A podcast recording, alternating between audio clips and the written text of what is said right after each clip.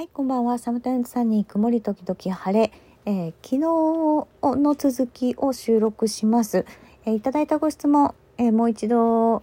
え読み上げさせてください、え突然のメール失礼いたします。2年前に突発性慢性疲労を発症しました。大学病院に入院後、1時間ほど外出できる日もありますが、寝たきりが続いています。急性期から復職までどれくらいの期間がかかりましたか？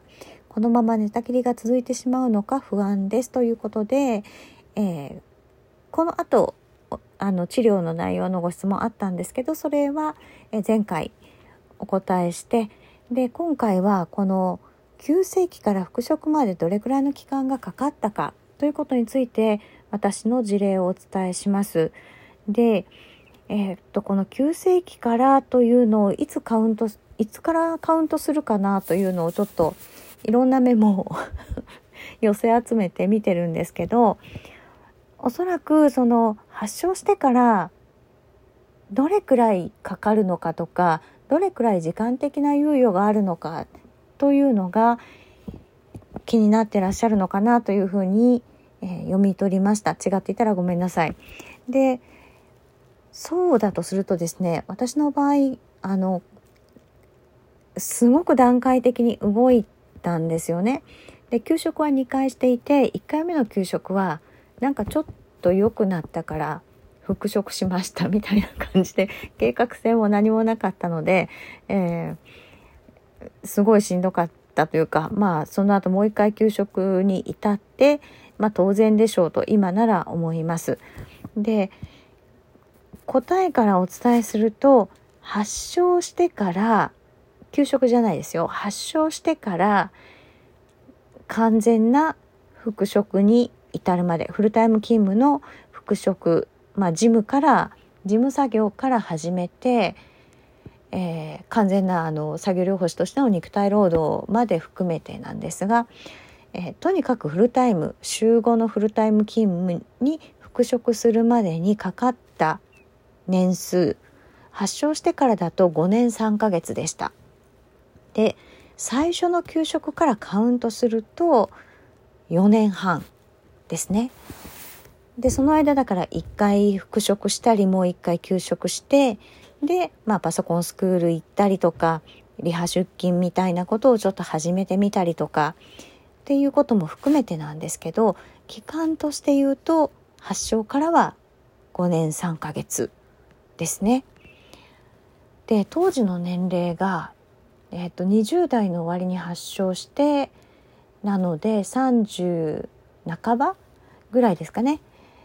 なので、まあ、そういう背景もあったかなと思うんですよね。若ければ若いほど多分アドバンテージはあると思います。40代で同じことやるってなるとだいぶもうしんどいんですよね健康な人でも40代になってくると。なので、えー、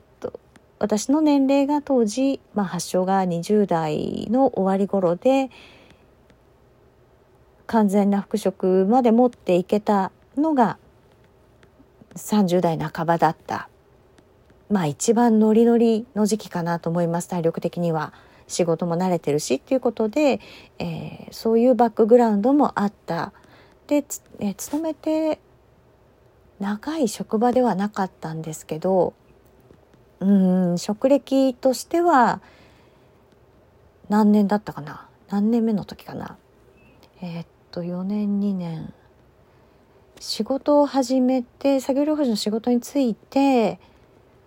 8年目か9年目ぐらいのキャリアの時の発症なのでまあ仕事自体には慣れていたという、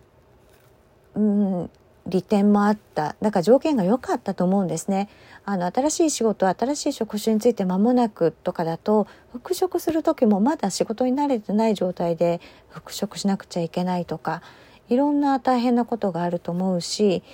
で私病気をしてからその職場遠かったんですけど病どうも体調おかしいぞってなってから遠いから引っ越してしまえばっていうような話があって友達とルームシェアをすることになってえーと、職場から電車10分駅から徒歩5分ぐらいのところに引っ越したんですよ。まあ、引っ越しは当然大変でしたけどそういう意味で通勤も近かったというのがあの好条件だったと思うんですね。でみんなその復職をしたしないとかいろんな何て言うんですかね復職できたできないとか働き続けられた続けられないっていうことだけしか SNS ではこう話ができないですよね。文字数の限定とかあって。だけどそういういろんなバックグラウンドの集合体で出る結果っていうのが違ってくると思うんです。病状の重い軽いも当然ありますけれどもその仕事そのものの負担がそんなになかったとか私そうですね。仕事に慣れていたけれどもさらにあのフルタイムの出勤週5日はできるようになったと思うけれども、えー、まだ筋力が戻らないので作業療法士はできませんだから事務員として使ってくださいっていう形での最初は復職だったんですよ。ただ作業療法士のお給料をいただいてたので、えー、いろいろとまあ締め付けとかはありましたけれども当然ねありましたけれどもあの業務内容をかなり軽くしてもらうように調整をして復職をしたでそこから少しずつ負荷をかけていって本来の作業療法士のフルの勤務に最後戻せたっていう感じですね。うん、なので、えー、単純にその比較できないとかいうことはあると思います。だから条件がたまたま良かったということとかあとはその2回目の給食の時はかなり戦略的に、えー、段階的に自分で負荷をかけていくということをしました。なので、えー、そこも違ったかなと思うしもともと私は作業療法士でそのどうやってまあ、どこがダメだからどういうふうに段階的に負荷をかけていけばいいかっていうあの基本的な知識があったという面も大きいかなと思います。あの段階的運動療法っていうともうボコボコにされるんですけれども、うんと、人間の何て言うかな生活とか、えー、働き方とかっていうのはいろいろこう分解していくと決まった要素があってでそのどこがどんな風に、えー、できないから結果的にその働くことができないとか通勤ができないとかになっているかっていうのを分解することに私たちは長けてるんですね。長けてるとか言うなって感じですけどでそのむやみやたらに歩きに行けばいいとかそういうことでもなくて、えー、どういうふうに段階的に負荷をかけていくかとかその負荷をかけてはいけないところはどこかとかかけなくていいところはどこかじゃあそのためには何をしたらいいかっていうのを、えーと、試行錯誤できた、まあ、する素地があったっていうのは私の、まあ、たまたま恵まれていた点だったと思います。なので、えーとそうですね同じぐらいの年齢だとしたら、まあ、5年ぐらいうん、発症から5年ぐらいでもその復職できた人もいたんだなっていうふうに一つの事例として、えー、思っていただければいいかなと思います。で寝たきりっていう状況がね、まあ、人によっていろんな状態を表すので、まあ、ただほとんど活動できないってことですよね。だとしたらうーん。どうですかね？主治医の先生どうおっしゃってますか？何からしたらいいとか。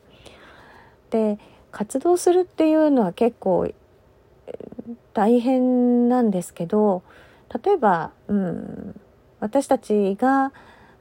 まあ、作業療法士として患者さんに関わる時に一番最初にやることって、まあ、どんな病気の急性期の人とかあるいはがんの末期の人とかでも何をやるかっていうと何もしなくてもいいから体を起こす時間を増やすということなんですね。つまりは、えーと、病院のベッドだったらギャッチアップって言って背もたれを起こすことができますよね。だから体を完全に水平にした状態にするとまず心肺機能心臓肺の機能があの落ちていきます。で筋力はちょっとこの際まだ考えないでよくて心肺機能が落ちると何をするにももうしんどいので、えー、それが重力に耐えうるように少しずつその体を起こす。あの角度はすごく30度とかあの起こしてんのかいっていうぐらいの角度でも構わないので、えー、少し上げる。でもやっぱりその本当に体力のない時期とか人っていうのはそれでももうしんどい。下げてくれっていうふうに5分10分で言われるんですね。でここのポイントは体を起こしている合計時間を増やすっていうことなんです。で患者さんってどうしてもあの病院で出会う患者さんたちっていうのはまとまって長い時間を起こしてなきゃいけないっていうふうに思ってしまってダウンするんですね。そうじゃなくてトータルの時間が長くなっていけばいいので5分を何回やるみたいな5分起こして5分座っていてとか5分背もたれ背もたれあっていいんですよ。あのなしではかなりしんどいのでえー、背もたれがある状態でも体を5分起こしてまた水平になるっていうのをどれだけ回数を増やせるかっていうことで考えていけばいいかなと思います。え、最初から長時間やろうとすると、え、その後ダウンしますしダウンしてまた水平になっている時間が長くなるってことになりますのでまずはその辺りからえ、負荷をかけるっていうのはそれくらいから始めるといいかなと思っています。時間です ということで、えー、またまた何かあれば、え、ご質問いただければと思います。ありがとうございます。